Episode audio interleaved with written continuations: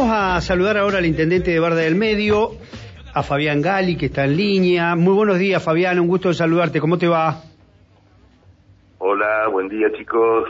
Buen día. Eh, Buen día. Me imagino que debe estar Mario. Claro, Nico González, ¿cómo andás? Y está Alejandra Brusaín, Emi Buen Romer. día.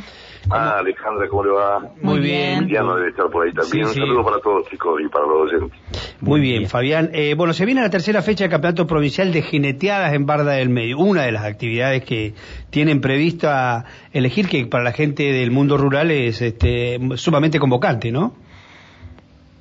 Sí, en realidad nosotros desde el principio, eh, en alguna oportunidad me tocó ser ministro de Desarrollo Social de la provincia y empezamos a acompañar los festivales tradicionalistas, este tipo de fiestas camperas. eh, y hoy como intendente no podemos decir cuando el gobierno provincial nos pide acompañar en la organización de estos eventos y tiene que ver con el campeonato rionegrino de jineteadas clasificatorio a Jesús María año 2023 no podíamos decir que no, cuando en aquel momento habíamos impulsado del gobierno eh, provincial acompañar todo este, eh, este tipo de eventos. Así que en esta oportunidad eh, hemos aceptado el pedido del gobierno provincial de hacer en la localidad de Barra del Medio la tercera fecha del campeonato rionegrino que se llevará a cabo el día 9 y 10 de abril en la localidad de Barra del Medio, ruta 151, eh, eh, eh, concretamente, ¿no? Bien, bueno, eh, esto se va a hacer el fin de semana y ¿en qué predio se realiza?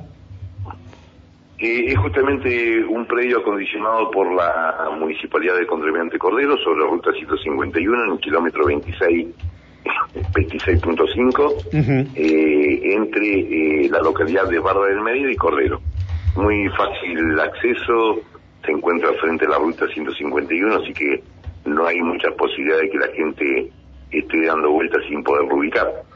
Eh, bueno, vamos a contar no solamente con el evento de la jineteada, la competencia por el- la tercera fecha del Campeonato Reunido, sino también con algunas presentaciones de grupos a quienes me parece, y es una opinión personal, eh, grupos regionales que hay que acompañarlos y que siempre están predispuestos, en diferencia de grupos nacionales que cobran mucha plata y no está al alcance de los estados municipales. Eh, vamos a acompañar, y así ellos con nosotros también, la presentación de distintos números, distintos géneros de grupos danzantes y folclóricos y, y grupos musicales también. Bien. Y así que creemos de que va a ser una linda jornada. Fabián, eh, este es tu tercer mandato como intendente, ¿no? Ya tuviste, antes de estar en el ministerio y en el Canal 10, eh, habías estado de intendente, volviste y, y ya vas por el segundo de la segunda vez, digamos. En realidad es el cuarto mandato. Cuarto mandato, Eh. Dos de el cuatro. cuarto mandato, eh, hubo una interrupción donde organizamos a nuestro partido, hoy juntos somos Río Negro.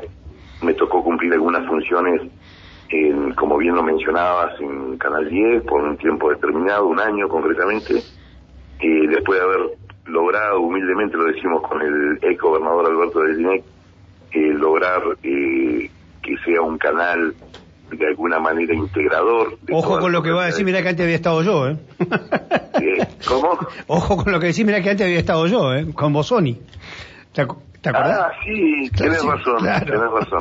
Claro. No, no, no. Claro, Eh, nosotros lo recibimos, tocó- había estado privatizado, lo recibimos y lo Sí, provincializamos. por Artear, por Claro, Artear había estado claro, privatizado. claro. Pero no, no, no estoy, estoy cuestionando No, no, no, de no. alguna manera. Te decía jugando. Cuestionando. Mm. En el momento que a mí me tocó eh, presidir eh, Canal 10, ya eh, eh, siendo del Estado. Claro, después de Goinex. Se mostraba, El equipo. claro, en, en el 2014, que Claro. había pasado justamente con quien trabajaste vos, eh, pero había otros conductores que se abocaban a mostrar solamente lo que sucedía en Roca Claro, en el municipio. y, y no era la expectativa del gobierno provincial conducido por Alberto de Diné. Ujú. Nosotros queríamos mostrar lo que sucedía en Roca, pero también lo que sucedía en el Cuy, en Claro. en Pilcanillero, en, Sí, sí, más las federal.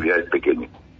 Logrado ese objetivo, que rescato la, tarea que habían hecho en tiempos anteriores, que era esto, mostrar a toda la provincia, eh, me tocó cumplir otra función en la ciudad de Vierna y en todo el territorio provincial como ministro, y me tocó regresar en el 2019, eh, porque así lo decidimos y, y el acompañamiento de la gente, hizo de que me toque cumplir un cuarto mandato ya como intendente municipal.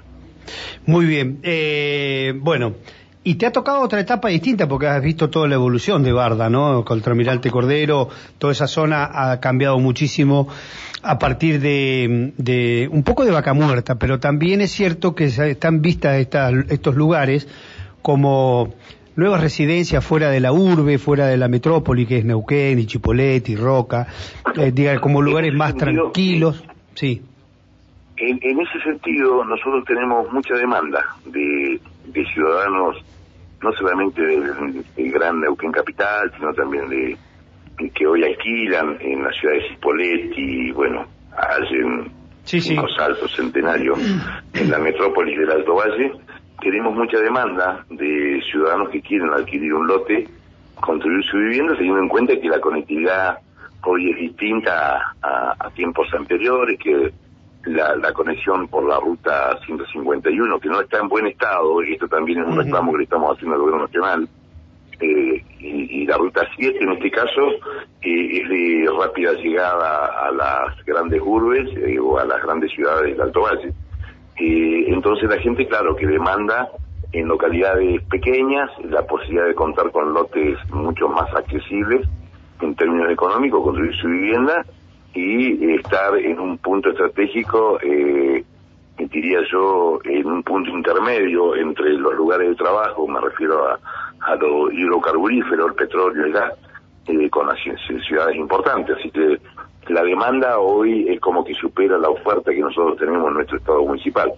Y también quiero destacar que, claro que han cambiado las épocas, eh, la telefonía móvil, la, la, la computadora, el internet, la colectividad ha cambiado y la función de los ya pasó a ser distinta, eh, en diferencia de aquellos años donde ya el intendente no es solamente el que tiene que dedicarse a construir un cordón cuneta o regar las calles o alumbrar eh, públicamente los lugares que así lo demanda la sociedad. El intendente hoy se aboca y se debe preocupar y trabajar sobre toda la demanda de la sociedad porque también la sociedad ha cambiado, en muchos casos para bien y otros casos para mal, tiene que ocuparse en la prevención de la seguridad, en la atención de la salud, en donde tenemos falencias y por las cuales estamos trabajando, ¿no?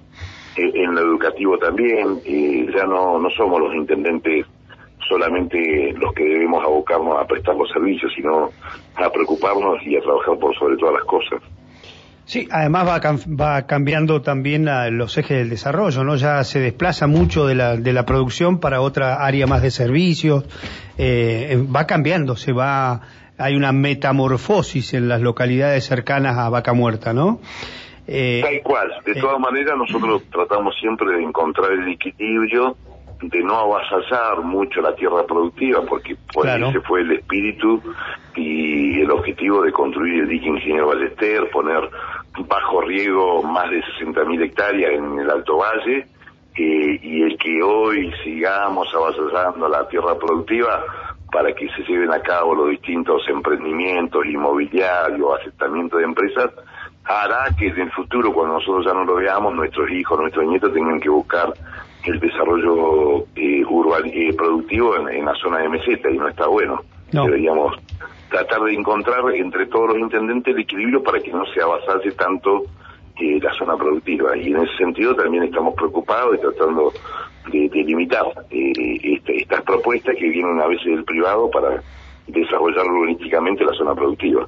Es difícil, no es fácil porque también se entiende que la producción no es tan rentable como en tiempos anteriores, que hoy la actividad hidrocarburífera supera la actividad productiva eh, en términos económicos y obviamente los propietarios o los que poseen una, una chacra, por ahí es más fácil lotearla, venderla, ganar mucha plata y dejar de, cumplir con la actividad que sus abuelos, su papá llevaron adelante durante muchos años. Pero nosotros como Estado debemos encontrar el equilibrio para que no no termine siendo no termine siendo el Alto Valle después de haber sido un sistema irrigado importantísimo solamente eh, apuntar al crecimiento de las localidades urbanísticamente, ¿no? Sí, señor, es cierto eso. Difícil la tarea, pero bueno. No, no, no es fácil, claro que no. Bueno, pero es la tarea de los... De, ahí está la diferencia entre un administrador y un estadista, ¿no? El que tiene la visión para decir, bueno, nosotros vamos para allá, lo vamos a hacer de la siguiente manera, vamos a preservar esto, eh, pero también abre los ojos a lo que se viene. Eh, sin, eh, yo decía que los, eh, los chacareros antes se sacrificaban, ahora se martirizan.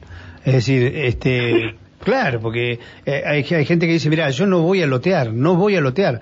Y vienen los hijos y le dicen, viejo, si no loteás, no llegás a, no, vas a llegar a verte con la chacra el día que te vayas. Eh, y se pone com complicada la, la, la, situación familiar, sí, todo. pero tratamos de atenderlos y obviamente ahí, ahí viene la, la, respuesta anterior que le daba a chicos en el sentido de que la demanda hoy está superando la oferta municipal. ¿Por qué? Porque cuando nos encontramos con una propuesta de un privado que tiene una chacra eh, sobre ruta 151, nuestra jurisdicción, y pretende lotearla, nosotros le proponemos de que venda la chacra como chacra productiva, que compre para el lado de la meseta y desarrolle urbanísticamente para el lado de la meseta, pero mm. no no le es fácil tampoco al inversor, porque son mayores inversiones en la infraestructura de la luz, del gas, llevarlo para arriba, pero esta es la postura nuestra y la queremos seguir defendiendo. Fabián, no tenemos lamentablemente, que... Sí. Lamentablemente nunca, de, siempre no le podemos dar las la buenas noticias que la probamos todo, ¿no? Claro. Fabi, te agradezco mucho por estos minutos, ¿eh? un abrazo grande. Gracias chicos, muy amable, abrazo para todos. Hasta luego, hasta luego.